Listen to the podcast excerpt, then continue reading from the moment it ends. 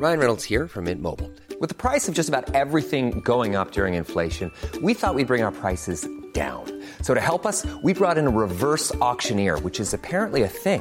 Mint Mobile unlimited premium wireless. Ready to get 30, 30, bit to get 30, bit to get 20, 20, 20, bit to get 20, 20, bit to get 15, 15, 15, 15 just 15 bucks a month. So, Give it a try at mintmobile.com slash switch. $45 upfront for three months plus taxes and fees. Promo for new customers for limited time. Unlimited more than 40 gigabytes per month. Slows. Full terms at mintmobile.com. Catherine ne le saura jamais. Catherine Deneuve aussi a prouté dans, dans le masque. C'est le titre de cet épisode. Catherine Deneuve a prouté dans le masque. Si elle nous écoute, Catherine, pardon, mais euh, voilà, oh, des libres de t'importuner après tout. J'allais la faire, j'allais la faire. J'adore cette énergie.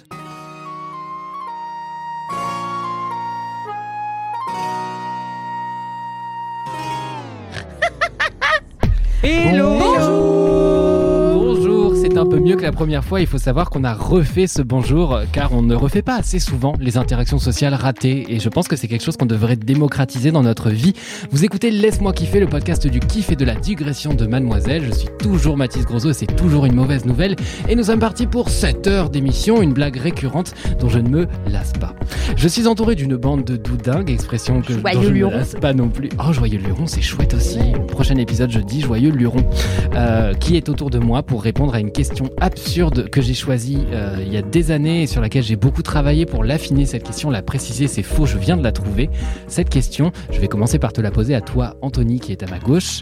Qui est à Oui. ma gauche, ouais. euh, qui est à ma... Oui, qui est à ma tu gauche. connais ta gauche Pardon. et ta droite. J'ai du mal avec les liaisons parfois, du coup vraiment mon cerveau il s'arrête en mode alphabet, je, ne- je ne sais pas. Euh, ma question c'est quel ustensile de cuisine juges-tu inutile, euh, en particulier chez les autres?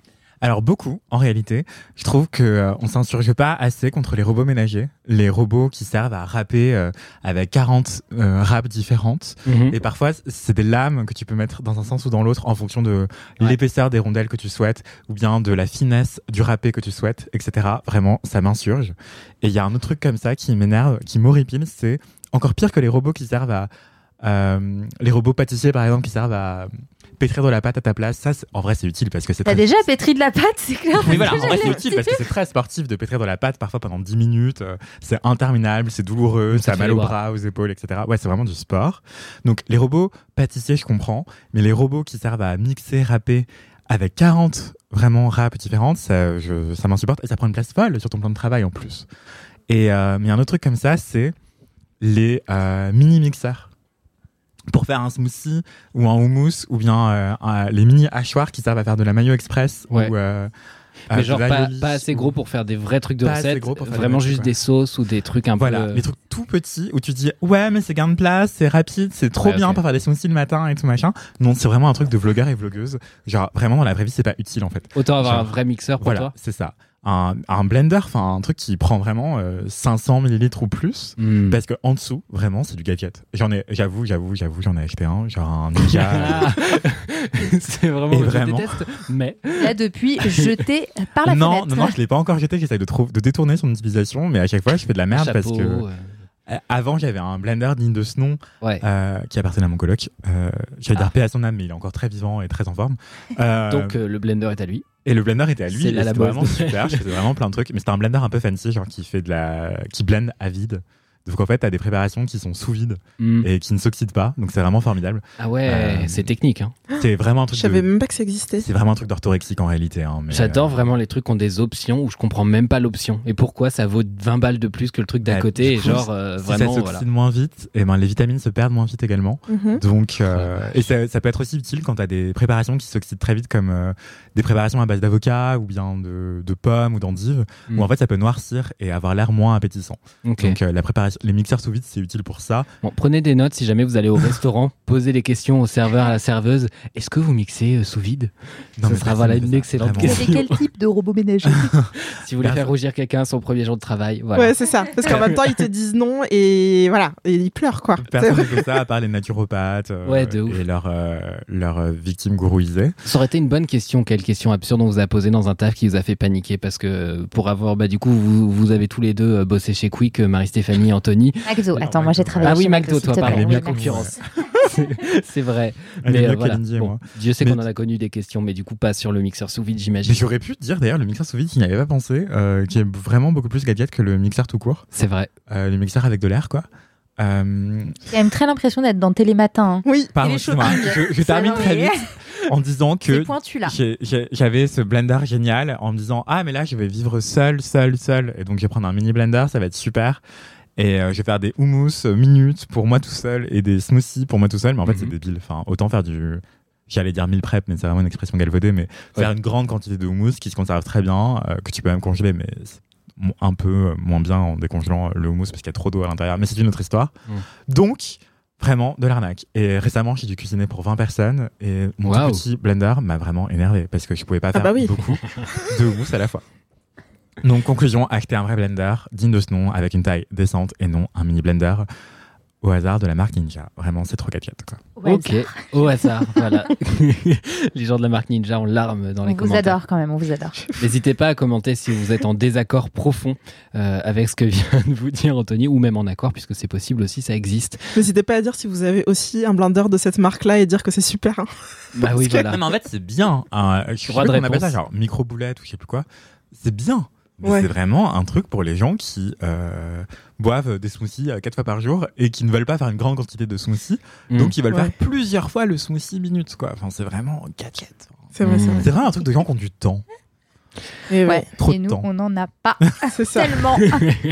Marie-Stéphanie, toi qui n'as pas de temps, Oh là euh, quel gadget refuses-tu dans une cuisine? Alors, euh, moi, il faut d'abord savoir que j'ai un robot qui fait à manger et je m'en sers très rarement. Donc en vrai, je, je te rejoins sur pas mal de choses. euh, Excuse-nous, Kamel Wally. En vrai? Non, en vrai, ça sert à rien. J'ai pas compris le rapport avec Kamel Wally. Gyroscope. Danse je avec sais les robots. pas, non. Vous l'aviez Oh, pas Non, on l'a Ah Danse avec les robots, Kamel Wally, nom d'un chien. Oh, Ah que merde, et ben on fait- hein. elle, a, elle a même pas souligné. Genre, elle a honte. Mais Ouais. parce que je sais pas, je, je pensais que Kamel Wally avait un robot peut-être. Bah, Kamel Wally, techniquement, a des Et robots. Il a designé des robots qui dansent et qui et sont la seule suffisamment attraction qui proche de. Kamel Wally pour le savoir. Je suis très peu Finalement, proche je me de suis dit Kamel. Kamel Wally était de ta famille peut-être. C'est ce que j'en ai déduit en l'espace des trois secondes qui s'est Kamel Wally mange dans surtout à ma la tête. cantine. Si jamais il lance un truc de cuisine, il faudra Oh que là ça s'appelle là, il y a Kamel trop de choses sur Kamel Wally là.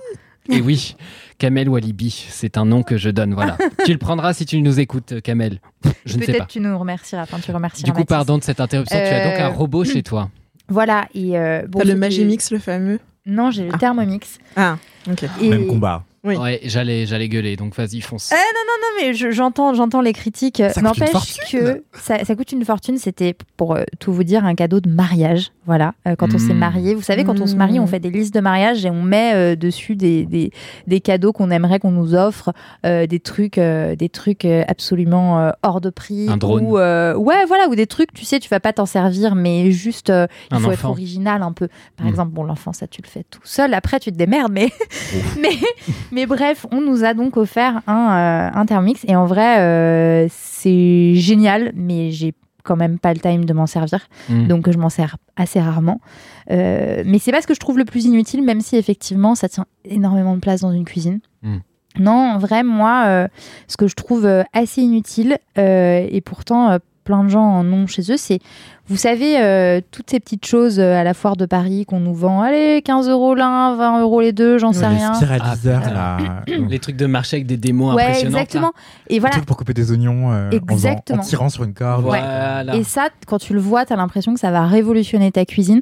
Et en fait, quand tu l'expérimentes, bah, tu t'en sers deux fois, tu te Ouais. coupes éventuellement le doigt. Exactement. Et ensuite, tu le remises dans un tiroir dans ta cuisine et tu t'en resserres jamais. Les gars ont 30 ans de pratique, ils font des mouvements de poignet absolument incroyables. Tu regardes la démo, t'es vraiment en mode, mais moi aussi, je vais faire de la dentelle avec des pommes de terre, en fait. et t'arrives chez toi et bah, les urgences, euh, c'est quel numéro voilà. déjà tu vois, voilà. Et tu finis par ne plus éplucher tes pommes de terre. Et tant pis, c'est pas grave, tu les fais cuire au four et elles sont très bonnes quand même. Mais, euh, et je sais pas si vous avez vu ça d'ailleurs, mais sur Instagram, maintenant, il y a. Enfin, pas que sur Instagram, sur TikTok aussi, je crois. Euh, Il y a énormément de contenu autour de, de petits euh, tricks euh, Mm. dans- qu'on peut retrouver dans les cuisines. Et je trouve que c'est un peu la, la version nouvelle génération euh, de ces, de ces ustensiles qu'on essaie de nous vendre dans les foires ou sur les marchés. Euh, et ça va être des trucs totalement absurdes. Euh, genre, je sais pas, par exemple, une, une boîte euh, en plastique, du coup, pour ranger tes œufs dans ton frigo. Mm. Mais en fait, Mmh. pourquoi tu n'utilises pas Un la boîte de tes œufs Ouais. Yeah, directement, tu vois. Enfin, Aussi, peut-être un peu parce que c'est. En fait, enfin, euh, sans vouloir euh, rendre les gens parano, hein, mais en fait, les boîtes d'œufs, c'est très très sale. Mais on peut s'en servir quand même. ah, Mais euh, c'est vraiment très très sale parce Après, que. tu ça- manges pas la ah ouais? Oui. Bah, en fait, tu. Ni la boîte. Ça sort Bah vraiment du... des fesses de la poule, quoi. Oui, Enfin, bah c'est oui, pas oui. désinfecté et tout, mais. Oui, on s'imagine qu'elle l'a pas créé en labo, mais enfin, on espère. Ça sort de la fesse de la poule? La fois, mais, mais après, on peut. Enfin, c'est pas grave si vous en servez quand même. Enfin, moi-même, je mets mes boîtes d'œufs au frigo, mais.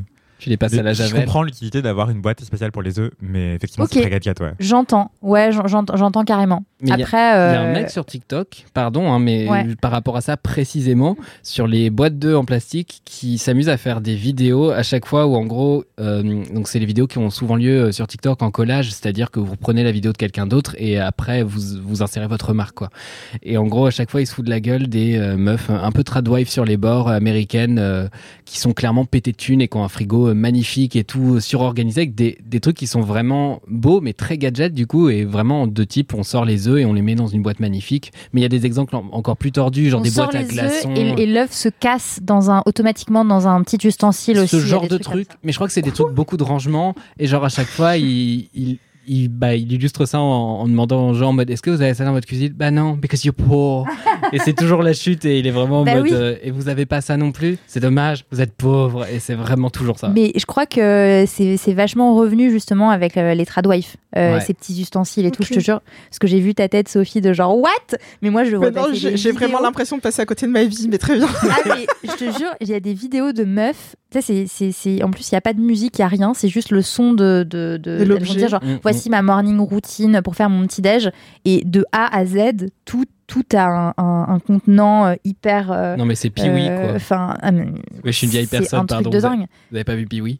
C'est quoi, Pee-Wee? Pee-Wee Big Adventure, je crois que c'est le premier film de Burton et c'est un truc très accessoire comme ça où il a 30 000 trucs euh, usage mais du coup c'est gadget as fuck et c'est vraiment délibéré. Ouais. Mais c'est C'est une le référence que deuxième rêve que Mathis fait et qu'on connaît pas. j'ai Oui, so- j'ai 67 ans, faut suivre hein, vraiment. Vraiment, ma phobie dans la vie, c'est les choses qui servent à une seule chose. Ouais. Enfin, j'aime trop optimiser et avoir un gadget qui a une seule fonction hyper spécifique. Mm. Ça, ça m'énerve. Bah voilà, bah c'est c'est typiquement le problème de ce genre de petits ustensiles. Donc, euh, c'est pas vraiment un seul ustensile, mais c'est plusieurs. Et, et voilà, c'est ces trucs qui traînent au fond de notre tiroir euh, dans Mm. les cuisines et dont on ne sait que faire et dont on regrette l'achat et qu'on se dit qu'avec 10 balles, on aurait pu acheter autre chose. Quoi. Bah c'est vrai. Et 10 balles encore, euh, c'est Et- le prix. euh, Ouais, Minimum. de la chance, ouais. Oui, de ça. ouf. De ouf, c'est parce que tu as eu le prix euh, 4 achetés. un- un Exactement, parce que tu t'es fait avoir finalement. Mais de ouf. C'est ça. Sophie, de ton côté, qu'est-ce que tu juges inutile dans une cuisine et gadgets? Alors, il y a, en fait, avec le recul, parce que je n'avais pas d'idée quand tu as posé la question, Mhm.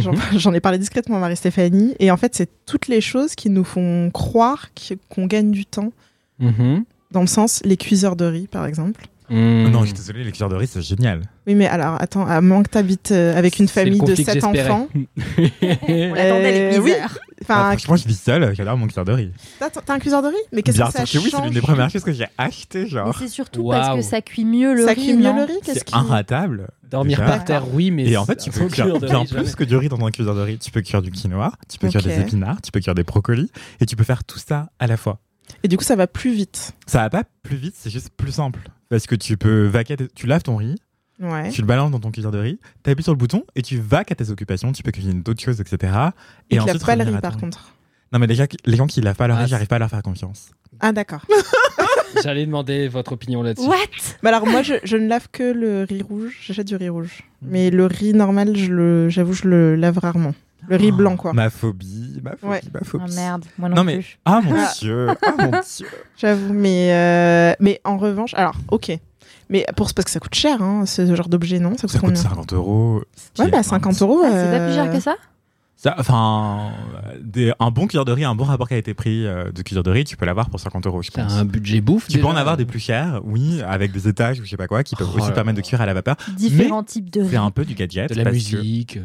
Non, mais on a offert ça comme cadeau. On se moque pas, par contre, Mathis, on a offert ça comme cadeau à Rochane, quel- un membre de Mademoiselle, un cuiseur vapeur euh, pour sa crémaillère. Cuiseur de vapeur ou un cuiseur de riz? Cuiseur vapeur, mais il y a un étage euh, cuiseur de riz, je C'est suppose. le truc haut de gamme. ah, Voilà. non, Je suis pas sûr. hein. Ah ouais? Et en plus, le riz cuit à la vapeur, ça n'a pas le même goût que le riz cuit dans l'eau. Il fait stromboscope aussi ou pas? Et ce que je voulais vous dire, petite Netflix astuce, en même temps. euh, pour vous qui nous écoutez, tu peux mettre ton riz à cuire dans un cuiseur de riz Ok. et mettre par-dessus tes légumes verts, par exemple, euh, qui vont cuire à la vapeur parce que l'eau va cuire le riz et les légumes vont rester au- en flottaison. Ok. Sur, euh, enfin, ils vont être sur le riz qui est pas encore cuit, mais quand le riz va absorber toute l'eau, pendant que le riz est en train d'absorber l'eau et de cuire avec l'eau, t'as les légumes au-dessus qui vont euh, cuire à la vapeur en fait. En partie dans l'eau, mais très vite à la vapeur quand le riz aura commencé à l'absorber. Et t'as des cuiseurs de riz un peu fancy qui ont justement un étage pour que les légumes que tu vas mettre par-dessus ne touchent pas le, le riz et l'eau et Oui. ne se gorgent pas d'eau autant que euh, sans ce petit étage supplémentaire, mais c'est relativement euh, gadget quoi. Et tu peux aussi cuire des œufs sur ton riz dans un cuiseur de riz. Et c'est incroyable. Ça fait des, des œufs un peu nuages. C'est génial.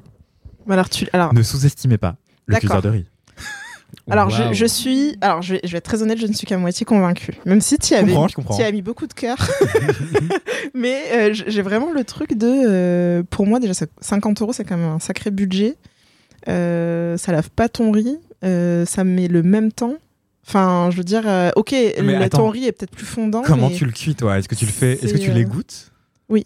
Oh, bah, mon autre phobie. Non, mais là, il faut faire un point sur comment on cuit le riz que, correctement. parce que les gens ils font comme des pâtes. Je crois que c'est ça le truc. peux Moi, pas. Bah longtemps oui. j'ai fait mon riz comme non, des mais pâtes. attends, attends, Bah attends. oui, enfin, ne parce nous que laisse pas bête. Anthony, Mais non, parce que comment tu fais. Non, mais ça fonctionne. Votre technique fonctionne. Mais Si juste- tu n'égouttes pas le riz, si tu, mets dis, pas Ça assez fait pas gagner du temps Bah, si, ton cuiseur de riz, il t'évite à avoir à l'égoutter, d'une part. Il t'évite à de le trop cuire, de le surcuire, Ok. d'autre part. Et enfin, il t'évite d'avoir utilisé une passoire qui te fait encore plus perdre de temps parce que du coup, tu dois La laver. la laver. ça traîne après, c'est voilà. Et en plus, euh, J'ai un enfin, lave-vaisselle. C'est c'est assez risqué hein, de, de le faire à, à l'eau et de l'égoutter ensuite. Tu peux aussi, même si tu le fais sans un cuiseur de riz, directement dans une casserole, il suffit de savoir doser. Euh, généralement, c'est un pot de riz pour. Enfin, Oui, c'est trois un pot volumes d'eau en salée. plus que ce que ouais, tu fais de c'est riz. comme ça. Ouais, Donc ok. si t'as trois pots de riz, tu mets quatre pots d'eau. Je pensais pas que ça allait devenir si. Euh, non, mais c'est juste ça. Et en fait, comme ça, ton riz il va absorber Je- toute l'eau. Et, euh, et ça dépend de comment est-ce que tu aimes ton riz. Il y a des gens qui l'aiment un peu plus euh, gorgé. Et du coup, tu peux mettre deux pots d'eau pour un pot de riz. Donc, Je crois que j'ai pas été aussi largué que depuis que j'ai appris le mot baudrier. Enfin, c'est pas tant deux pots d'eau que. Ah ouais? Vraiment. Moi, je sais pas l'écrire, mais je connais ce mot. J'ai eu beaucoup Bah. d'histoires avec des baudriers. B-A-U-D. Ah. Quoi? Non, mais côté ça harnais, tout ça. Notamment. Attends, t'as Euh. quand même dit que c'était risqué de faire du riz? Parce que tu peux te brûler, tu veux dire? Non, mais parce que tu peux le surcuire. Attendez, Ah, quoi, quoi, c'est quoi risqué dans ce sens-là. Parce que t'as dit, en plus, les goûter, c'est risqué.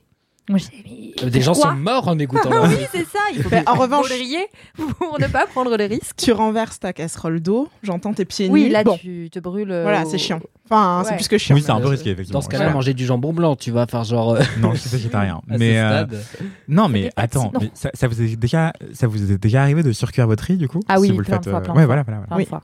Bah voilà. Alors qu'avec un cuillère de riz, c'est inloupable. Ouais. D'accord. C'est un kiff sponsorisé. Non, mais Mhm. non, même pas. Je pourrais vous donner la marque de mon cuillère de riz qui va coûter un peu plus que 50 euros parce que je suis euh, débile et un pigeon. Non, parce que je pense que tu manges beaucoup de riz. J'adore le riz. Ouais, Voilà. C'est mon féculent préféré. J'adore. Vraiment. oui. mon- Très bonne, celle-là, Matisse, j'adore. Euh, D'accord. Bon, bah alors attendez. Alors du coup, mon ma, Alors la que le ré- ma cuiseur réponse. vapeur, c'est de l'arnaque. Pour le coup, ce que de faire à Rochan, vraiment, vous ne l'aimez pas. Mais c'est une autre histoire. Si Rochane, tu passes ici. Pardon. Le cuillère de riz, tu peux faire tout ce que tu fais avec un cuillère vapeur. Tu pourrais peut-être mettre un trigger warning peux mettre des Roshan, non Bien Ouais. sûr que oui, c'est ce que je vous explique depuis tout à l'heure. Mais non, mais je sais pas, ça s'appelle cuiseur de riz. Excusez-moi d'être un peu misled. Du quinoa, du millet, du. Euh, De la semoule, de mais c'est terre, débile. Enfin, des oui, tu peux carottes. mettre de Ah, la, on peut des pommes de cuire terre, de- chose des carottes, bien de sûr que oui. Parce que ça, c'est Tout ce que tu fais avec un, tout ce que tu fais avec un bah, écoutez, euh, Eva et Marie Moulaga, du coup, qui est très connue par les LM Crado, exactement. Apparemment, nous avons fait un mauvais choix de cadeau. Non, non, mais vous faites ce que vous voulez, Pas c'est c'est des choix. Mais dernière chose, après j'arrête de défendre le cuiseur de riz parce que je monopolise la, la parole, je suis vraiment navré. Mais les bouchées vapeur, euh, tout ce qui Ah, est euh, Mhm. les petites bouchées euh, qu'on peut trouver dans les traiteurs asiatiques, par exemple, c'est c'est trop bon. Ouais, Mm. Et les, les gyoza, les dumplings, c'est Tu peux les incroyable. cuire avec. Exactement. Et donc sous ton riz, enfin sur ton riz, pardon, si t'as la petite, le petit panier vapeur de cuillère de riz, c'est encore mieux. Et ben tu peux mettre des bouchées vapeur. Ok. Et maison, c'est pas si compliqué. Bon, j'ose plus rien dire, moi, de mon côté, Je ma suis réponse. sans euh, voix. Parce que. Mais attends, j'ai déjà oublié. Ah oui, toi, donc toi, c'est le cuillère de riz? Bah, alors, Oh, moi, j'hésitais. bah oui, c'était. J'hésitais entre ça ou le truc pour faire cuire les œufs, là. Euh, je sais même pas comment ça s'appelle. Il y a des gens Une qui achètent. casserole, je sais pas. Non, non, non, non, non. C'est Oui. une petite machine Oui. exprès où Oui. tu mets 6 œufs côte Ah. à Je côte. peux pas. Ah ouais, ah ouais, Ouais, et, ça- et tu peux faire des œufs euh, pochés, des œufs euh, mollets, des œufs. euh. Mais ce qui enfin, manque à vraiment, ces à gens-là, c'est un minuteur. Mais pas des Oui, économies. Hein. Allez. Super. J'avais au même. Mais c'est quand Merci. même mieux que la blague avec Kamel Ouali et la danse des robots. Ouais, ça c'était, ça mérite. en gamme. Je pense Oui, que la team gamme. Poitiers qui écoute ce podcast rira à ma blague, car c'est juste que vous aviez pas la rêve de danser avec les Futuroscope, robots. c'est à Poitiers Bien Oui. sûr. Qu'est-ce que tu crois qu'il y a à Poitiers À part le De la futuroscope poterie Non, je crois pas. J'essaie d'être drôle, mais ça a raté. Ah, de la, de la poiterie. Bah oui. Putain, on est sur un niveau là, les gars. Super Bon, et ben écoutez, Mais- de mon côté, parce qu'il faut donner une réponse, euh, moi je suis une personne qui passe son temps à dire « Oh, ça sert à rien » et qui après se retrouve à essayer d'ouvrir euh, une boîte euh, sans ouvre-boîte euh, avec euh, une cuillère, puis un couteau, et puis euh, sa lèvre. euh, et euh, Un couteau, ça marche très bien pourtant. J'ai déjà ouvert un, un poussin comme ça, Ça, en ouvrant une boîte euh, sans. Ouais, c'est bien la remarque d'une personne qui a des mains droites, ça. Euh, et du coup, bah voilà, donc euh, tout ce que je dis, euh, je m'excuse d'avance auprès du Matisse du futur qui fera vraiment une tête en mode, bah tu vois, couillon en fait, finalement. Non, mais t'as des voisins, Mathis. Euh, j'ai des un voisins. voisin fou, j'ai vraiment un voisin qui crie en continu. Euh, mais t'as qu'il est gentil. hein. il fait des dialogues tout seul, je suis terrifié, vraiment. J'ai cru longtemps qu'il avait un animal et cette théorie a été invalidée récemment. De quoi? Ouais, je pense qu'il y a moyen. Il est, il est sympa quand je le croise dans le hall, mais vraiment il crie enculé tout le temps. Genre vraiment, je suis un peu Ah oui.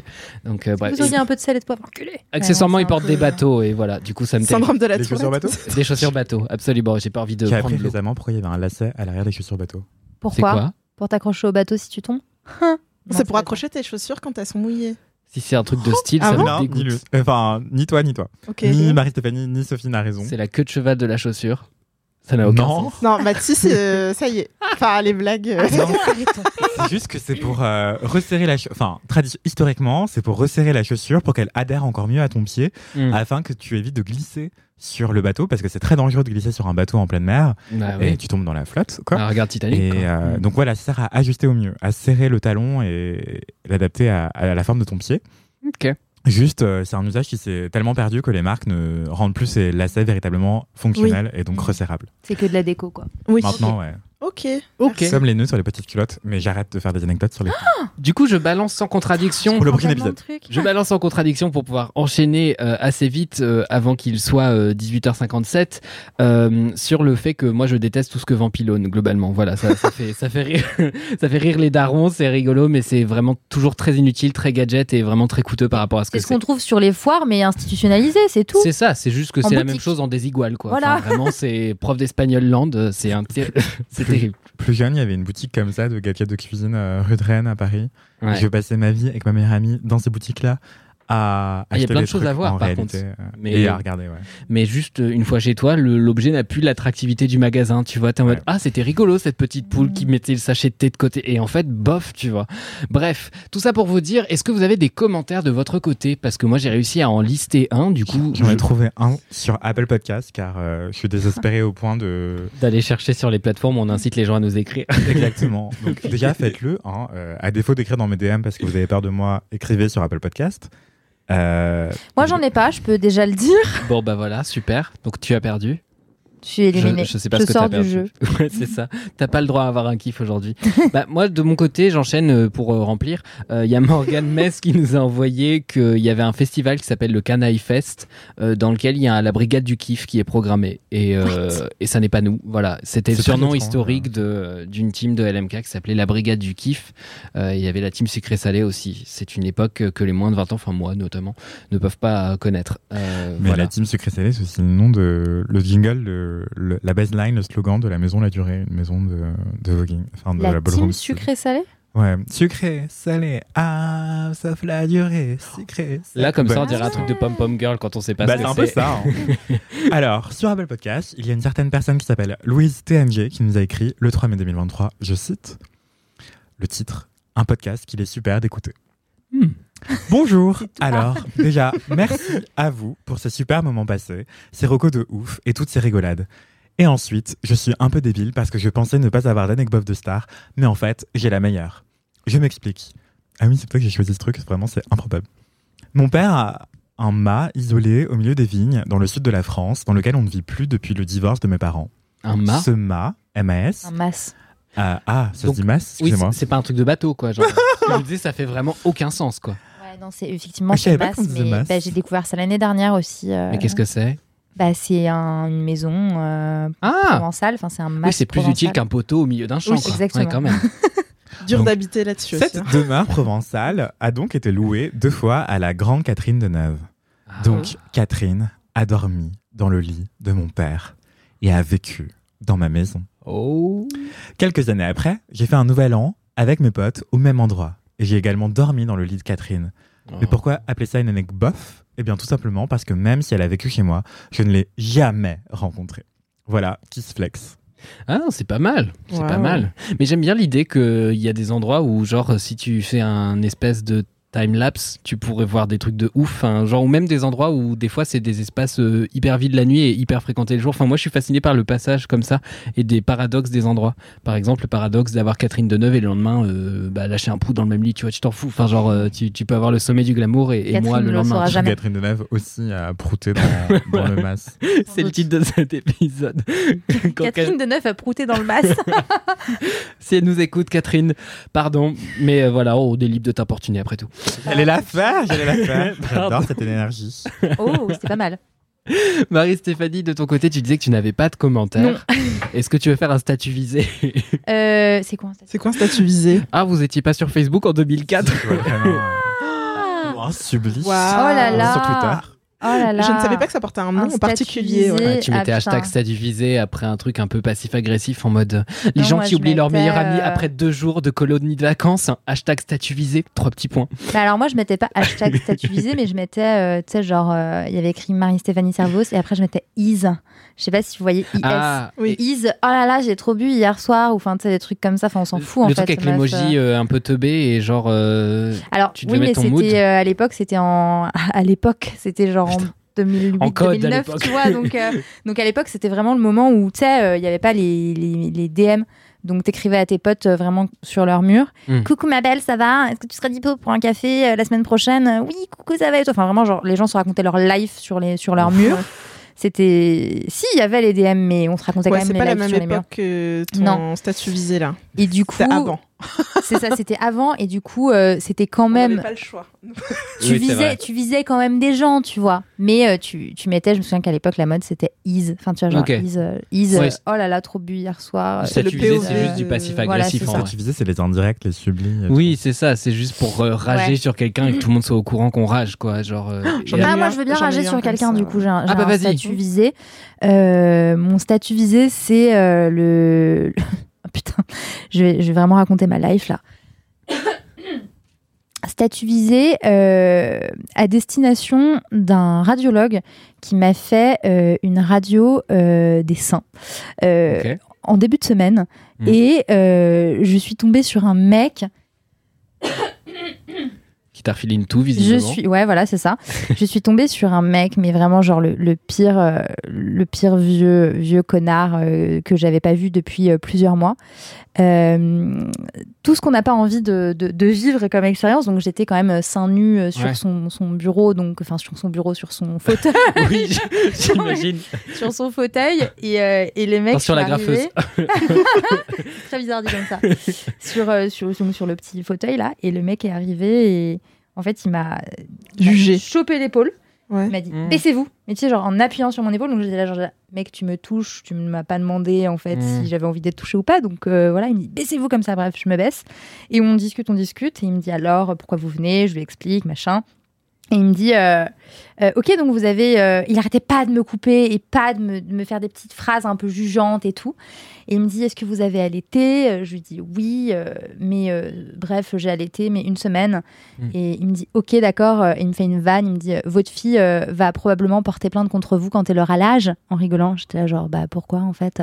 Il me dit bah pour manque de chance vous savez c'est tous des woke maintenant en fait J'étais là genre, mec, euh, wow, quoi. Il restait une case, super, on l'a Enfin, coché, c'est bon. Non, mais c'est ça. Mais genre, il, il les enchaînait toutes. Et puis c'était euh, ma petite demoiselle. Il m'a appelé ma petite demoiselle. Je mais genre, mec, euh, ne m'appelle pas ma petite demoiselle, en fait. C'est vraiment le truc dont j'ai dont j'ai horreur en plus. En plus, toi, t'es là, t'es c'est un t'es vulnérable. Genre. Mais oui, mais exactement. Et en fait, Hyper cringe. c'est- c'est c'est horrible. Et, et, et à la fois, j'avais juste envie qu'ils me, qu'ils me fassent ma putain de radio et qu'ils me disent Ok, c'est bon, tout va bien, euh, enfin, repartez chez vous.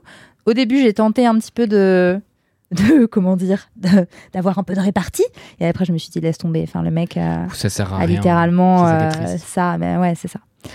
Donc voilà donc statut visé euh, statut visé euh, mec euh, je reviendrai pas passer des radios dans ton cabinet Oui, parce que t'es un enough. gros un From- gros loser From LM Crado, tout juste Crado. Voilà, exactement tout simplement. voilà Sophie, de ton côté, est-ce que tu as un commentaire? Oui, et, Bravo. euh, et oui, et ce n'est- c'était pour la dernière fois euh, où je suis venue parler du yoga Bikram. Finalement, Mais oui, ça a réussi à séduire. Voilà. que j'appelle toujours le yoga bicrave malgré moi. C'est vraiment mon cerveau cassé, quoi. C'est terrible. Bon, on m'a déjà fait la blague, mec. Mais je sais que c'est pas. Mais moi, le problème, c'est que c'est pas une blague. Je suis juste stupide. Laissez-moi. C'est pas délibéré.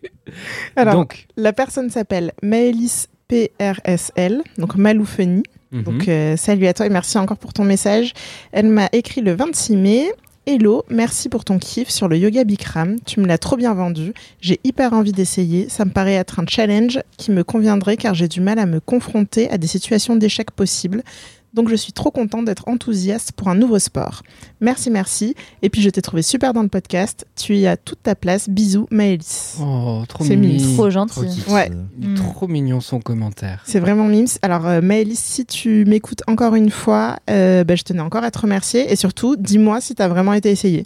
Euh, voilà. Ouais, Sans veut- pression. On veut le, on veut pas, le follow-up de bah cette ouais. histoire. Bah ouais, je veux la suite, je veux savoir. comment euh, tu l'as vécu euh, est-ce que tu vas y retourner? C'est ça, exactement. Donc euh, n'hésite pas à me réécrire. Alors, du coup, j'enchaîne très très vite avec euh, une anecdote de Star et je pense que euh, je lirai le LMK pratique euh, dans l'épisode qu'on va tourner la prochaine fois, tout simplement parce que sinon on va manquer de temps. Euh, euh, donc, l'anecdote de Star, ça nous vient de euh, Mathilda Unicorn, je pense que c'est un faux nom encore une fois, euh, qui nous dit Sami Nasseri, je sais pas si vous voyez qui est, Sami Nasseri. Taxi. Ouais, Taxi, exactement, qui a fait euh, beaucoup de prison notamment dans sa vie, a ouvert un magasin de CBD dans ma rue.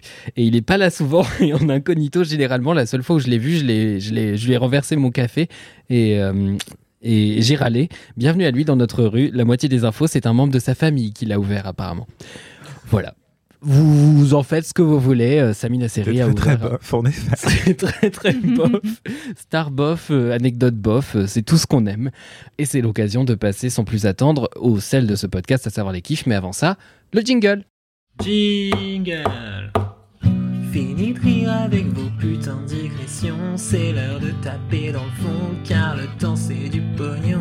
Ah ouais Fini et de dire des trucs au pif. C'est l'heure de lâcher vos kiffs C'est l'heure de cracher vos kiffs. C'est maintenant C'est l'heure, c'est l'heure C'est l'heure de lâcher vos kiffs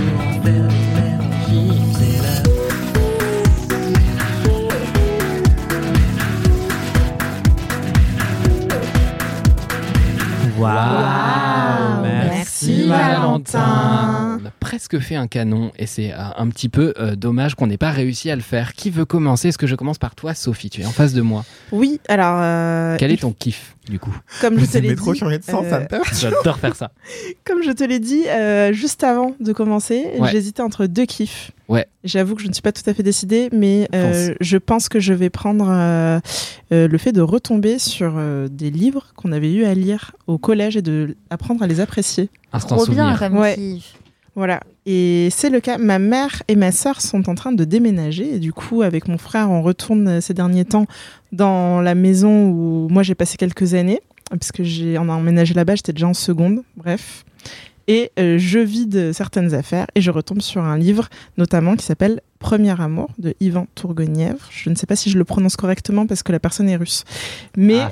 Je voilà. pense que c'est Nief. Nief, ouais, je-. Tourguenieff. c'est ça. Et euh, Source Je- vraiment. voilà, je, Je pense que cette personne ne nous écoute pas, c'est pas grave. Et vraiment, j'ai, je me suis dit, ah, je vais le relire parce que je ne me rappelais plus, plus de l'histoire. Et à l'époque, euh, on avait un niveau en français qui était assez élevé dans mon collège et il y a beaucoup de livres en fait, je passais complètement à côté où euh, je les lisais. Euh, en tout cas, en sixième, cinquième, il y en a plein où j'étais là, euh, pff, je lisais vraiment, mais je voilà, c'était vraiment Mm. euh, du mécanique quoi. Oui. Genre tes yeux, ils font, ils Ouais. suivent les lignes et t'as fini le bouquin, t'en retiens C'est- pas grand chose. C'est ça, exactement. Et c'est vraiment qu'à partir de ma quatrième, euh, où j'avais redoublé d'ailleurs, où j'ai une, une professeure qui a commencé à nous donner des lectures, qui, où vraiment là, je me suis dit, où limite j'avais envie de les relire après. Madame Barbier, elle s'appelle, je l'embrasse. On a Euh, tous une prof de français qu'on c'est embrasse. ça. Et en troisième, on avait eu une autre prof super. Cette qui phrase qui est très Macron finalement. Ouais, On est Je me suis retenu très fort. Bah voilà, la vanne nulle, c'est moi qui vais la faire et prendre le blâme. mais celle-ci, elle était bien.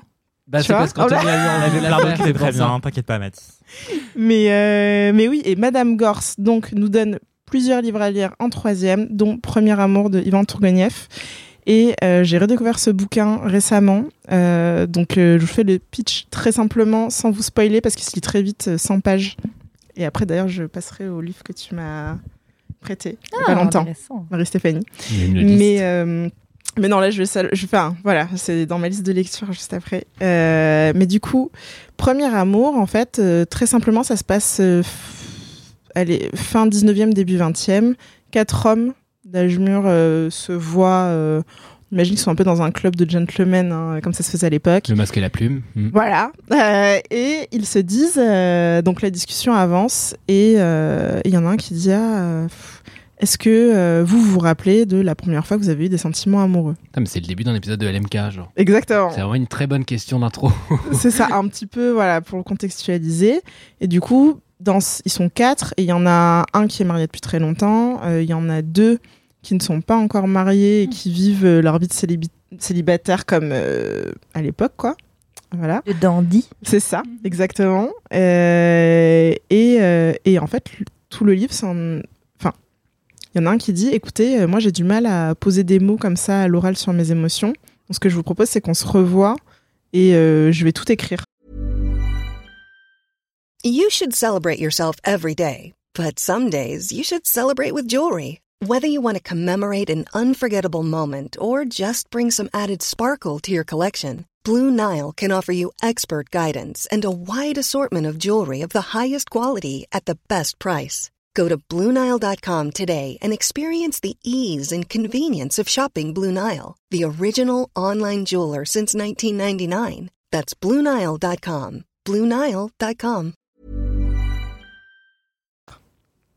Et en fait, euh, bah, ils se revoient et tout le reste du livre, en fait, c'est euh, parce que cette récit. personne a écrit son récit, quoi.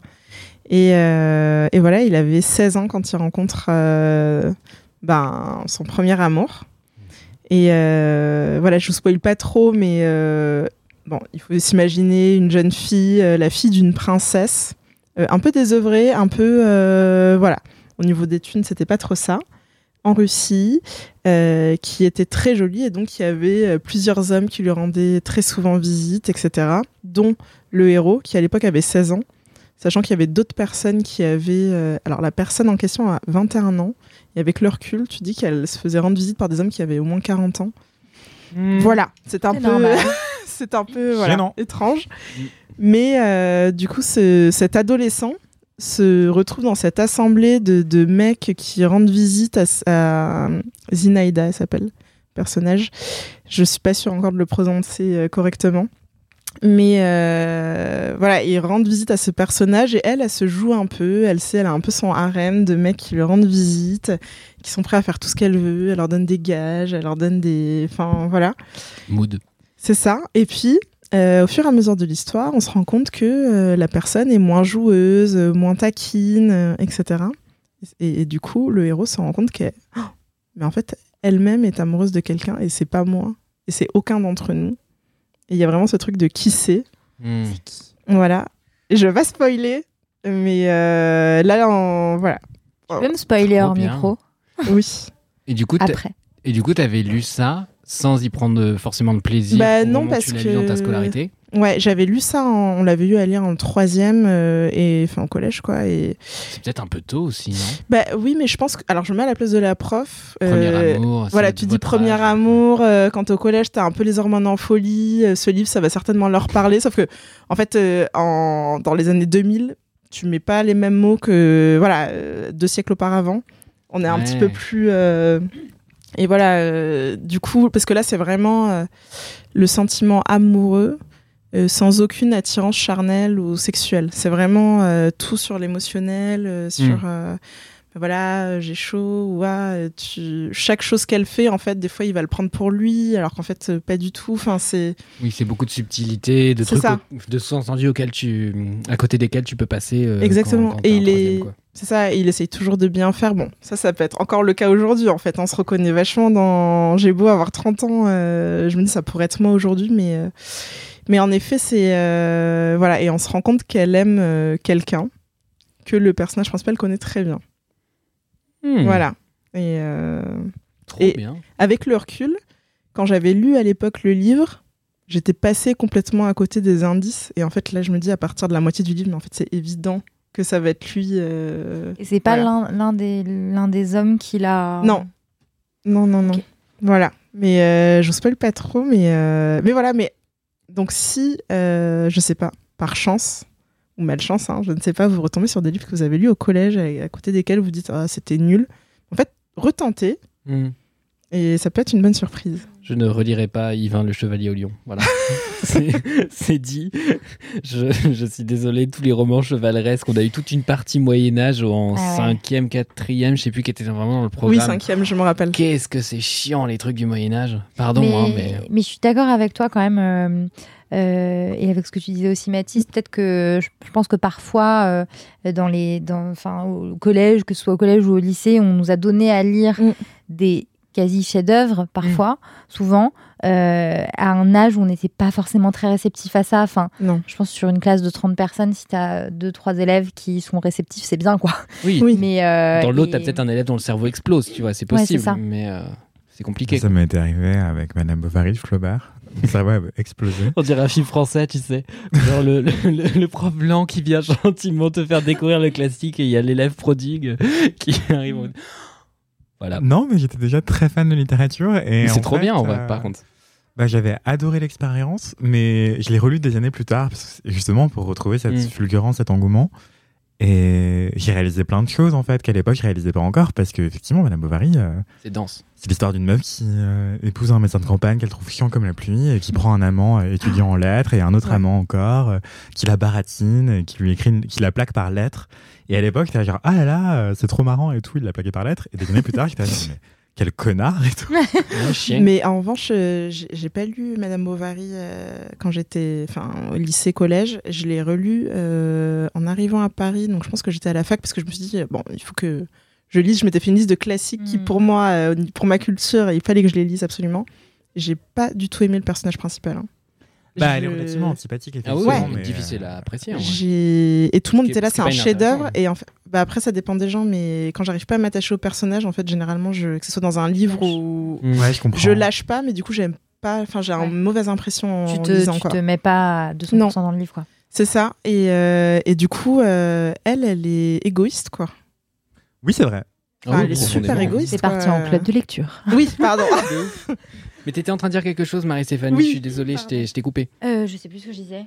Oui, non, non, je disais que, que effectivement, euh, on passe à côté de, Mm. de- de choses parfois incroyables euh, qu'on relira pas forcément par la suite, à moins qu'on se dise effectivement ah bah c'est con, euh, il y a ces, ces classiques là que j'ai lus qu'il faudrait que- trop que je relise Ouais. euh, comme tu l'as fait. Et c'est très bien. Moi, j'ai une liste aussi euh, que j'ai absolument jamais complétée, tu vois, enfin et que je compléterai jamais, je pense, parce que je me lance dans d'autres lectures, mais Mm. mais ouais, c'est parfois des choses qu'on nous donne un peu trop tôt à lire, je trouve. Oui.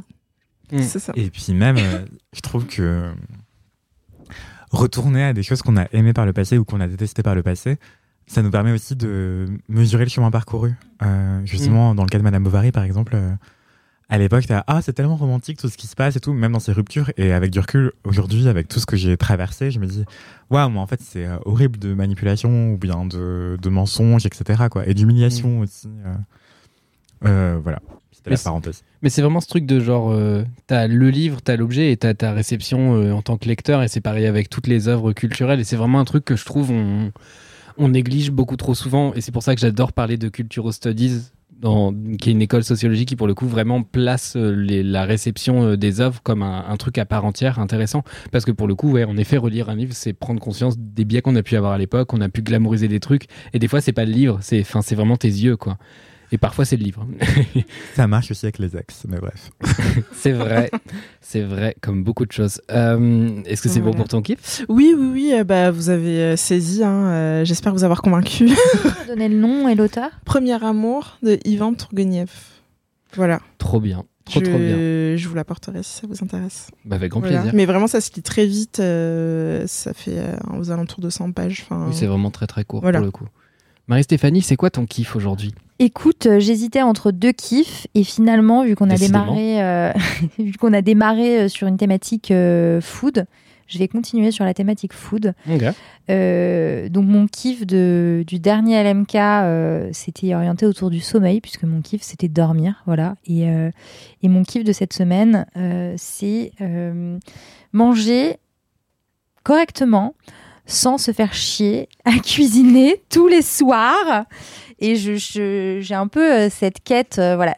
J'ai cette quête euh, du, du- sommeil, mais j'ai aussi cette quête de réussir à bouffer correctement en ne passant pas des heures en cuisine parce que je déteste perdre du temps en cuisine. Enfin, j'adore manger, mais je je suis pas fan de cuisiner.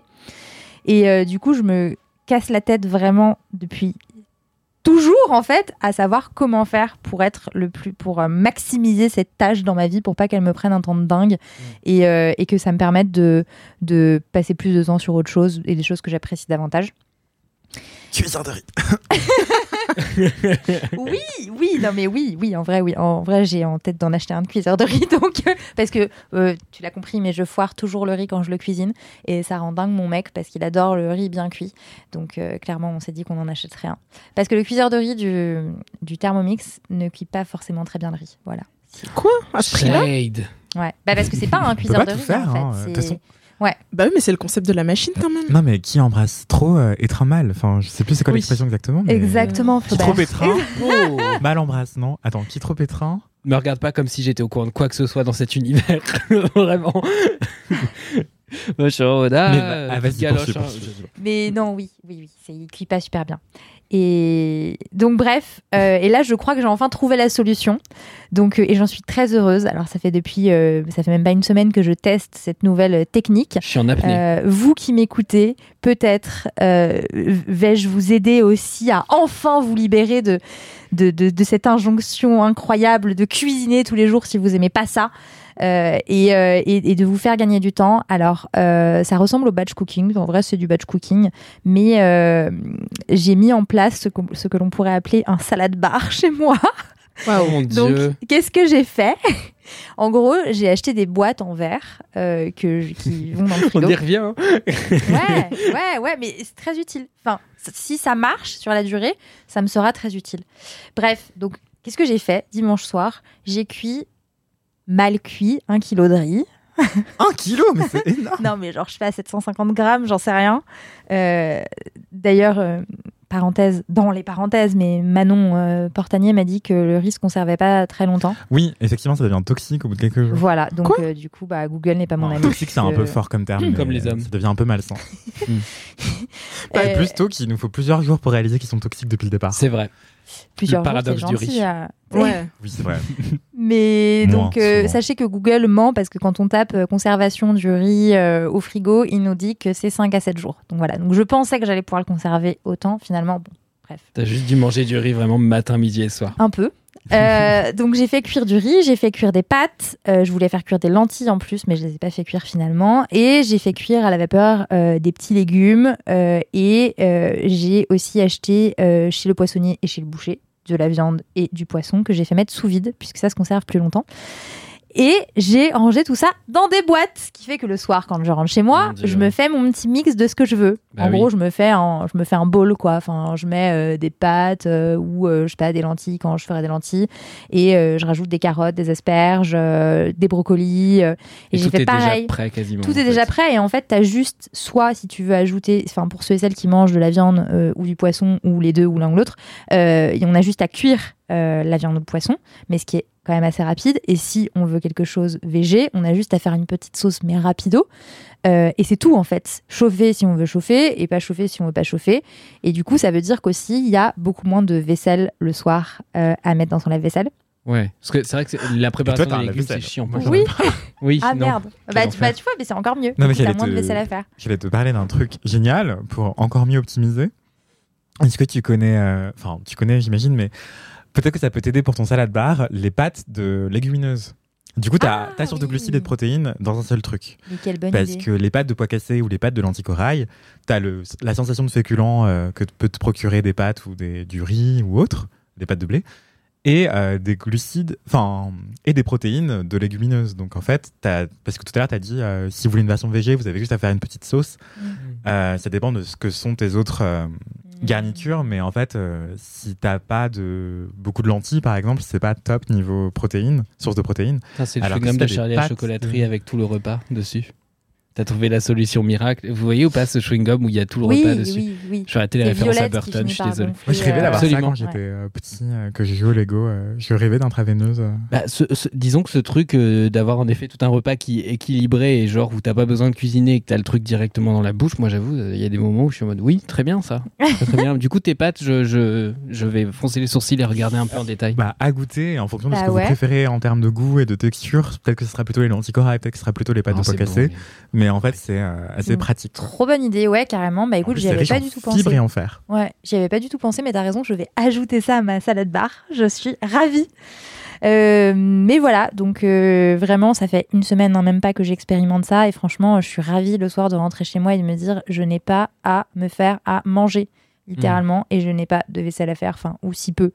Et, euh, et du coup, je peux faire autre chose, enfin, lire si je veux lire, euh, enfin, rien faire si je veux rien faire, enfin, juste me faire ma vie, quoi.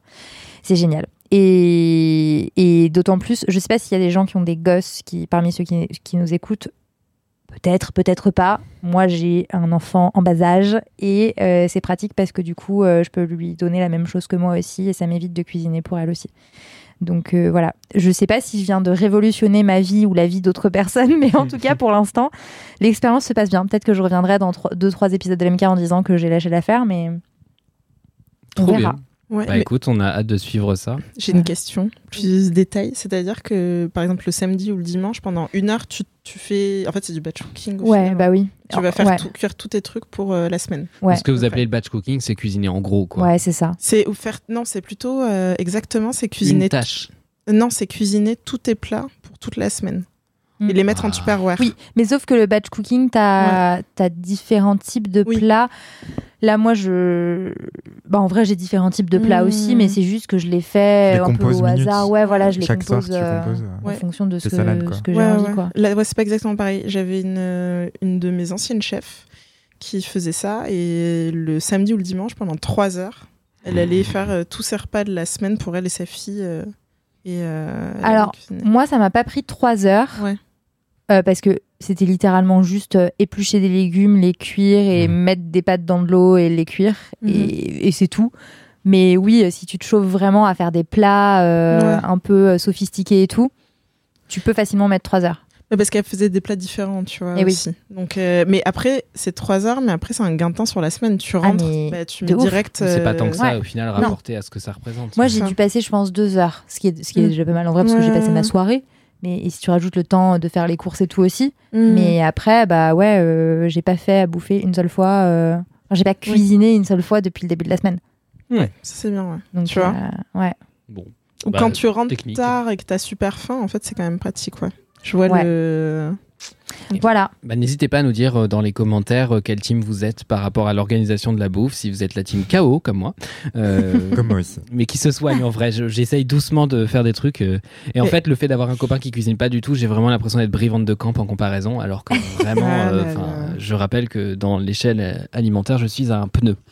Euh, Mais juste, Anthony, tu dis que t'es un KO, mais t'es un cuiseur de riz. Enfin, t'es- c'est Oui. un KO organisé quand même. Hein Non, mais j'ai pas dit qu'il m'en servait souvent. D'accord. Ah. J'adore manger du riz, mais en fait, je mange très peu quand je suis chez moi parce qu'en fait, j'oublie tout le temps de manger. Oh non. Ah. Et en Quand fait. t'es chez toi euh, Ah ouais Ouais. Parce qu'en fait. Euh, non, enfin, j'en sais rien. Peut-être que je devrais aller voir une psy pour ça, Mhm. mais j'y pense pas. Et c'est pour ça que dès que je suis dehors et qu'il y a des interactions sociales et que les gens ils sont là, ah, j'ai faim, je réfléchis, ah, mais peut-être que moi aussi. Et après, je suis là, ah, bah, je vais manger alors. Hmm. Et quand je suis chez moi, bah, souvent, euh, je dîne pas parce que j'y pense pas. Et si je télétravaille toute la journée, bah, le midi, ça m'arrive d'oublier aussi. Je vais Wow. t'obliger à venir à la rédac. Non, ça va, merci. Pour pas que tu meurs de faim. Non, mais je mourrais pas de faim si facilement, j'ai du stock. Mais, euh, mais souvent, euh, justement, ce que je fais pour éviter d'oublier, enfin, ce qui me fait oublier, c'est aussi beaucoup la flemme. La flemme de cuisiner pour une seule personne. Mm. Et, euh, et du coup, euh, ma. Comment dire Ton ancienne colocatrice, colocataire, pardon, je me rappelle, elle, te rappelait de manger. Ouais, ouais, Tu m'avais dit. Ah ouais. Et souvent, en fait, Ouais. ce que je faisais, c'est que je. Enfin, j'adore cuisiner pour d'autres personnes. Et du coup, je faisais des trucs de ouf le soir quand on dînait ensemble. Mhm. Mais euh, souvent, il était en déplacement, du coup, on vivait assez rarement ensemble. Et même, j'ai eu un colocataire après ça qui, était, euh, qui avait une certaine alimentation très très stricte. Et du coup, euh, on mangeait jamais la même chose. Donc en fait, il y a plein de soirs où je mangeais pas. quoi. Cela dit, euh, moi, avant d'être en couple et d'avoir un enfant, je bouffais pas trop non plus. Parce que tu disais flemme de faire à manger pour une seule personne. Et c'est vraiment ça, en fait. Moi, il y a des soirs où je me dis, euh, enfin, on mange pas toujours ensemble avec mon mec, souvent en décalé, puisqu'il rentre plus tard que moi. Et du coup, je fais à manger, mais pour nous deux, et dans l'optique de me dire, bah, il mangera aussi. Mais parfois, je me dis, bah, en fait, euh, j'aurais très bien pu. euh, rien manger quoi ou genre me faire euh, trois pâtes et c'est tout enfin Tout ceci n'est pas un conseil. euh, N'écoutez Non, pas, c'est pas à pas la lettre un ce qu'on vous dit. Et justement, le cuiseur de riz me sauve un petit peu parce que, en fait, quand j'ai vraiment la flemme, mais que je me dis, allez, sois sain, Anthony, fais-toi un truc à manger, bah, je vais me faire deux pots de riz et au-dessus, je vais cuire des brocolis. Et comme ça, j'en aurai en stock dans mon frigo. Et du coup, à, à la minute, enfin, le soir où j'ai envie de manger, et ben, je me sors un peu de riz, un peu de brocoli et je rajoute un peu de tofu fumé ou des œufs ou autre. Mais euh, ça, c'est quand je me motive un petit peu. Mais sinon, justement, mon, mon, mon astuce euh, perso, et que je recommande pas, mais c'est d'avoir toujours des mozzarella et des tomates dans mon frigo. Et au Mhm. pire du pire, je me fais une tomate mozza. Si Mhm. vraiment j'ai la flemme et qu'il faut que je mange, je vais me faire ça, tu vois. Ok. Mais souvent, en vrai, je mange un yaourt ou genre euh, un, un pot de glace, ou je sais pas, tu vois. Enfin, Hmm. pas un pot entier, mais une boule de glace, quoi. Les fameuses soirées à Gendat. C'est le moment. J'adore ça. Ah bah oui, je comprends, c'est très très bon.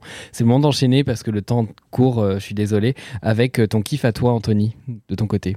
Désolé, c'est vraiment sans transition, mais c'est euh, l'horloge euh, et pas moi. Et quel est ton kiff, Anthony Mais euh, je voulais rebondir sur un truc que tu avais dit, Sophie, mais je ne sais plus ce que J'avais tu dit que ta colocataire te rappelait de Non, manger. non, avant, avant. Mais c'est pas important. Je disais que ok. t'étais dans un chaos organisé. Ah ouais, non, mais je suis vraiment riz. Enfin, vraiment, je, j'oublie tout le temps de manger, quoi. Mais bref, euh, en gros, mon kiff, ça va être la musique de Maureen, M-A-U-R-E-E-N, qui est une artiste martiniquaise de musique qu'on pourrait qualifier de chata, euh, S-H-A-T-T-A. Oui, vous êtes obligé de le dire avec, Avec- ce ton-là. À écrire en majuscule à chaque fois. Évidemment, évidemment. Euh, voilà, donc des je crois d'exclamation. C'est ça. J'en ai peut-être déjà parlé dans l'MK parce que je l'avais interviewé euh, il y a trois ans de cela quand sa musique avait été utilisée pour un, Oui. un défilé vidéo de Mugler, la maison Mugler, qui est une maison parisienne. euh, T'avais fait un article dessus et du coup on va. je l'avais la interviewée à l'époque euh, pour cet article, effectivement.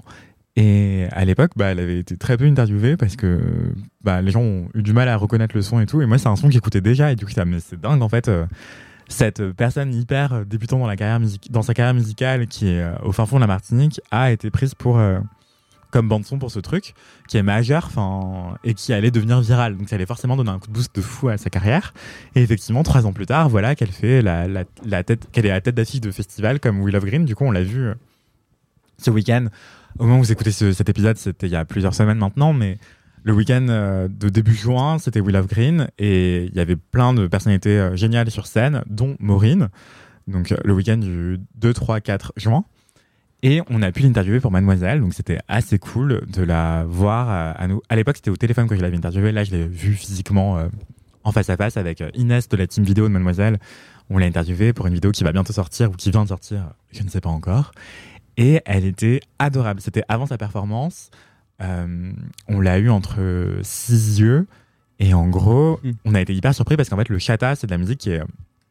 Ça dépend de qui la chante, mais homme comme femme, plutôt, c'est hyper sexuel au niveau des paroles et au niveau de l'imagerie aussi de, ce genre musical.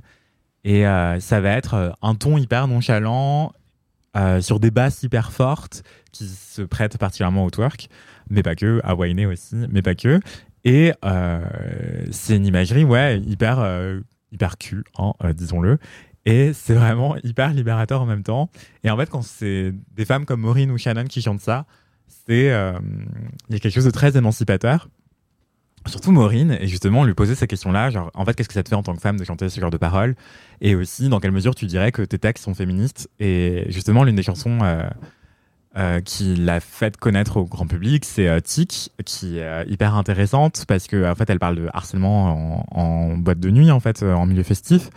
Euh, et euh, elle va dire la chouve pas toi, range ton slip, des choses comme ça. Donc, et en fait, c'est beaucoup chanté en créole, donc on comprend pas, on comprend pas forcément tout quand on n'est pas euh, créolophone, mais tu comprends euh, grosso modo parce qu'il y a plein de mots en commun avec le français, évidemment, et euh, c'est hyper inspirant.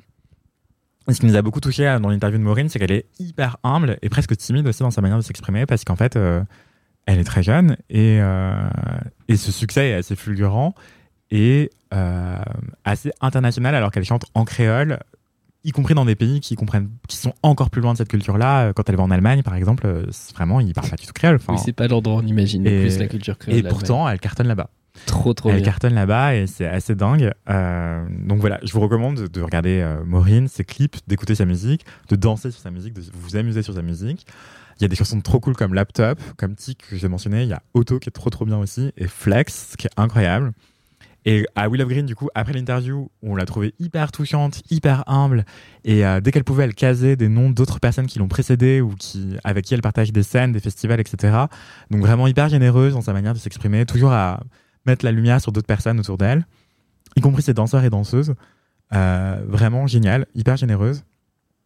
Et bien, qu'est-ce que je voulais dire pour conclure? C'était que euh, après, on l'a vu performer et c'était presque une autre personne. En fait, elle était beaucoup plus extravertie et euh, exubérante et flamboyante. Et c'était euh, génial comme contraste à observer entre la timidité euh, de l'interview en, en aparté et la bête de scène que c'était ensuite, quoi, à, à twerker partout et à chauffer le public vraiment euh, Mm. en un tour de main et quelques coups de fesses, quoi. Donc voilà. Et en plus, elle a terminé avec une performance improbable où elle a repris Moi Lolita de Alizé, mais version chata. Et vraiment, c'était génialissime. Ça doit être incroyable. J'ai hâte que ça sorte en version studio. Donc, euh, C'est prévu Voilà. Ben, il me semble que oui. En fait, on Ah. comprenait pas tout parce qu'on était très loin de la scène. Ouais. Mais il me semble que oui, c'est prévu. Donc j'ai hâte que ça sorte. Mais ça me paraît euh, dingue que ce soit autorisé. Donc euh, Pourquoi pas? pourquoi pas? Peut-être que c'était un remix exclu euh, festival. Mais je ne vous le souhaite pas parce que vraiment le monde doit écouter ce, ce remix. Voilà. Donc Maureen, écoutez sa musique, découvrez l'interview sur euh, Mademoiselle, ça va être génial.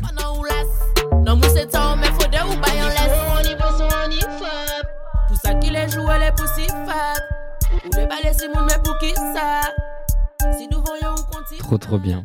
J'enchaîne avec mon kiff qui parle également d'une artiste découverte à Will of Green, donc ça s'enchaîne assez euh, parfaitement. Il n'y a même pas besoin de transition, ce qui est parfait parce que la fatigue. Euh, de mon côté, je vous parle d'une artiste qui est pas du tout sur le même registre, qui est Oni Dejan que j'ai découvert il y a quelques années aux Nuits Sonores, euh, bah, l'année dernière en fait aux Nuits Sonores, qui est une DJ américaine. Vraiment cultissime euh, maintenant euh, et comme beaucoup de grands DJ de, de grandes DJ aussi euh, bah, c'est pas forcément des gens très connus du grand public. C'est assez drôle parce que du coup, c'est des gens qui vont clore des line-up, etc. Et si c'est pas un festival purement électro, le, grand public a l'impression de pas connaître. Et pourtant, c'est quelqu'un qui du coup est rodé au métier parce que du coup, elle a des décennies euh, d'expertise dans les mains. Et du coup, elle a, elle a grandi dans les années 70 à Chicago. Et en fait, elle incarne vraiment bah, parfaitement cette culture-là euh, de mélange en fait euh, à des villes. Je m'explique. En fait, elle a pas mal bougé. Aujourd'hui, elle est à New York. Et en fait, Chicago, bah, l'influence de base, évidemment, dans les années 70, c'est la house, euh, qui est vraiment euh, bah, quelque chose qui a vraiment façonné son univers. Sauf que c'est difficile de réduire Honey Dijon à la house, sachant que la house, pour la définir brièvement, pour celles et ceux qui n'ont pas écouté l'épisode où Anthony en parlait, et bah, je vous le mettrai en lien dans la description. Tu avais parlé justement du retour de la house, notamment avec l'album du coup Renaissance de, Beyoncé, et euh, le, qui, pour le coup est un bon album là-dessus parce qu'il rend vraiment hommage à des figures euh, bah, très connues dans le monde de la house, mais pas forcément dans le grand public, euh, avec des samples, etc. Et du coup, Honey Dijon, de son côté, bah, d'ailleurs, a remixé Beyoncé et a fait partie des artistes qui ont pu officiellement le faire. Et d'ailleurs, j'ai dansé sur du Beyoncé. Euh, bah, quand elle est passée à We Love Green, Euh, elle a aussi des influences plus techno, euh, ce qui est un truc qui normalement est plutôt associé à Détroit, mais qui a fini par circuler ensuite. Et donc la house, pour la définir, du coup, c'est quelque chose qui est vraiment pour moi la revanche du disco, c'est-à-dire on va vraiment sampler des grandes divas américaines, plutôt de plutôt de la communauté afro-américaine, plutôt latino et en général. bah, dans un univers assez queer et assez marginalisé parce que bah, du coup c'est des genres qui ont été vraiment créés comme des contre-cultures avant que ça se mainstreamise euh, comme c'est aujourd'hui. Et euh, bah, elle elle incarne vraiment ça parce que du coup euh, bah, c'est une DJ noire transgenre et qui parle vraiment beaucoup de ces sujets là et de son expérience de, bah, de meuf noire DJ qui, doit se battre en fait pour qu'on lui fasse de la place encore aujourd'hui alors que bah, encore une fois elle a des décennies d'expérience dans les pattes et euh, ses sets sont toujours incroyables. Et en fait elle arrive à vraiment nous projeter de trucs très accessibles comme bah, de la disco ou de la house vers des trucs parfois plus industriels comme peut l'être la techno. La techno est vraiment euh, un genre de musique qui pour le coup euh, va être moins facilement abordable sur le papier dans le sens où c'est plus orienté vers le rythme peut-être que la house. Et, euh, et en même temps bah, les deux peuvent se marier assez bien. Et c'est vrai que moi j'aime bien le, fait qu'elles puissent euh, vraiment confondre les différents genres musicaux. On peut partir sur de la dance aussi. Et en fait on se rend compte euh, j'ai beaucoup fait de recherches après son set déjà parce que je cherchais à retrouver des morceaux etc mais c'est vraiment extrêmement complexe quand vous commencez à vous intéresser à l'électro. En fait, vous vous rendez compte qu'il y a des toutes petites particularités qui fait que les gens vont vous dire ah non mais ça c'est pas du tout du tout step, euh, ça c'est pas du tout de la jungle, tu confonds avec le drum and bass, machin et tout. Et là t'es en quoi quoi quoi pardon mais sur quels critères on admet ces trucs là Et du coup là on est sur vraiment quelqu'un qui assume cette porosité entre les genres et qui du coup s'est rendu inclassable et s'est rendu iconique. Et euh, en vrai elle est même physiquement iconique, genre euh, la meuf est magnifique, une espèce de grande figure comme ça que tu vois mixer. Enfin genre je l'ai vu passer à un moment dans l'espace presse et j'étais vraiment en mode, euh, tu sais, elle, a l'air, euh, comment dire. Elle a l'air d'une star, elle le porte sur elle. Enfin, je sais pas, il y a des gens qui ont cette vibe là, quoi. Et, et genre, vraiment, j'étais en mode Ah, Slay Et genre, personne la reconnaissait. J'étais en mode, voilà, bon, bref. et du coup, j'ai dansé pour la deuxième fois sur son set. J'ai été euh, interrompu par le fait que je pouvais pas m'absenter trop longtemps de chez moi parce que bah, j'avais laissé Ruby euh, à m'attendre et que du coup, je culpabilisais que ça faisait trop longtemps. Donc, j'ai dû partir, mais c'était vraiment avec énormément de frustration parce que c'est bah, c'est une meuf où genre elle lance sa première chanson et je danse. Et pourtant, Dieu sait que je suis diesel en soirée et que je mets du temps à me chauffer, à me lâcher. Et, là, j'en ai rien à foutre. J'ai pris mon tote bag, j'ai fait un nœud avec, je l'ai posé à mes pieds et puis c'était parti, quoi. Et pourtant, j'étais tout seul parce que mes potes étaient en mode Ah oui, non, on va plutôt aller voir Phoenix. Et moi, je te Non Euh, Donc, j'étais trop content de, de découvrir son set et c'est toujours des sets très différents. Et, euh, et je pense qu'il y a vraiment moyen que plein de gens passent un bon moment sans forcément être très pointu en électro parce que justement elle a sorti des albums avec ses propres chansons avec plein de collaborations dessus. Et je trouve que c'est des albums avec des chansons qui pourraient passer en radio en fait ou qui pourraient passer en même en synchro c'est-à-dire repasser sur des pubs ou des choses comme ça. Parce qu'en fait euh, bah, elle a réussi à en faire un truc très cadré et tout. Et pourtant elle est capable de faire des trucs beaucoup plus expérimentaux. Et je suis vraiment fasciné par cette duplicité là et euh, moi je vous conseille vraiment d'écouter son album euh, The Best of Both Worlds euh, donc le meilleur des deux mondes qui est sorti en 2017 et que j'ai vraiment C'est une référence à Anna Montana. j'ai pas du tout cette référence ah. This is the best. Oh mon dieu, oui Mais vous croyez que c'est une rêve c'est- très possible d'anglais, C'est quand même une drôle de coïncidence. C'est totalement possible, mais euh, voilà. Et je vous incite vraiment à écouter cet album. Euh, il est vraiment très très chouette et, euh, et ça se danse très facilement. C'est très bien pour vos workouts, c'est très bien pour vos soirées, euh, c'est très bien pour vous déterre. Moi, j'écoute beaucoup ça en faisant la vaisselle. voilà. Euh, Oni Dijon, voilà. Je vous remettrai le nom de toute façon dans la bio. Je sais pas si je vous en avais déjà parlé quand j'avais débriefé de Ouais, c'est possible parce que ça m'avait vraiment déjà beaucoup marqué quand je l'avais découverte et, euh, et c'était une soirée où en plus elle était programmée avec énormément de pointures de la house euh, et de la techno comme euh, euh, comme Cakes d'Aquila et puis même Kiddy Smile aussi qui était là à cette soirée. Enfin, il y avait plein de gens qui étaient vraiment très chouettes dans ces univers-là et euh, qui pour le coup étaient tous des artistes en plus racisés. Donc j'étais plutôt content que les nuits sonores favorisent cet aspect de la house plutôt qu'un truc très euh, 9e arrondissement, on boit des pintes à 17 euros ou pas.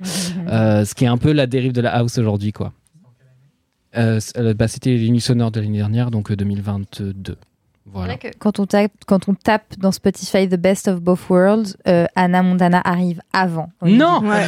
Quelle surprise, Cher. Hélène Prado, changez ça. Tapez massivement. Mais elle arrive juste après Anna Montana, Ouais. cela dit. donc. Ouais, ouais. Je, je sais pas à dans quelle mesure c'est beaucoup écouté euh, sur les albums et tout, mais je sais que ces sets en général vont clore euh, les festivals. Enfin voilà, c'est quand même quelqu'un qui s'est vraiment imposé et qui accessoirement a travaillé. C'était intéressant que tu parles du, du fait que Maureen avait pu être synchronisée sur, sur de la mode, enfin sur des défilés, euh, le défilé Mugler.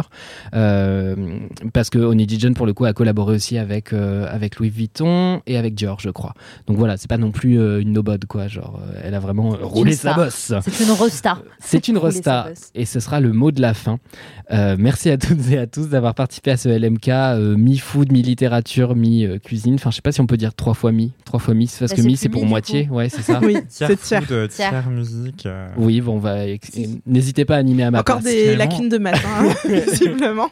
Honey Dijon, c'est aussi de la cuisine. Euh, la sauce au moutarde et miel, c'est incroyable. Oui, c'est vrai. Ah, ok, Honey ok, Dijon. pardon. Ouf, ah là là, le temps de C'est pour ça qu'elle traduire. s'appelle comme ça, non? C'est totalement possible. Alors, par rapport à la ville de Dijon, j'en doute. Oui, mais la On est moutarde sur de quelqu'un qui a c'est grandi- connu worldwide. Quand même. Oh yeah, the Dijon Moutarde.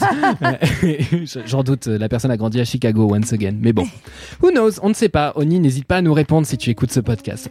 On Et tu l'écoutes sans doute. Et tu l'écoutes sans doute. L'occasion de vous souhaiter à toutes et à tous une bonne soirée, une bonne vie. Et une bonne et heureuse année. commentaires. Exactement. Lâchez-nous des commentaires, envoyez-nous des anecdotes de Utilisez stars, des messages boubou. Utilisez des gadgets en cuisine pour qu'on vous critique. Et n'est pas un gadget, mais la solution à tous vos problèmes. absolument, écoutez La euh, la voix de la sagesse sur la cuisine, Anthony, et les conseils de Marie-Stéphanie pour euh, gagner du temps et gagner de l'espérance de vie. Et en attendant la semaine prochaine, touchez-vous bien le kikif N'hésitez pas à me soutenir dans ce genre de moment. prévenir, en fait. Bah, j'ai essayé de vous prévenir, j'ai fait tout lentement et en attendant. la- Non mais bon, je, je- je- dites au revoir, allez. Je, je fais Au plus. revoir. Voilà. Bye bye. Pire au revoir. Bye Pire au revoir.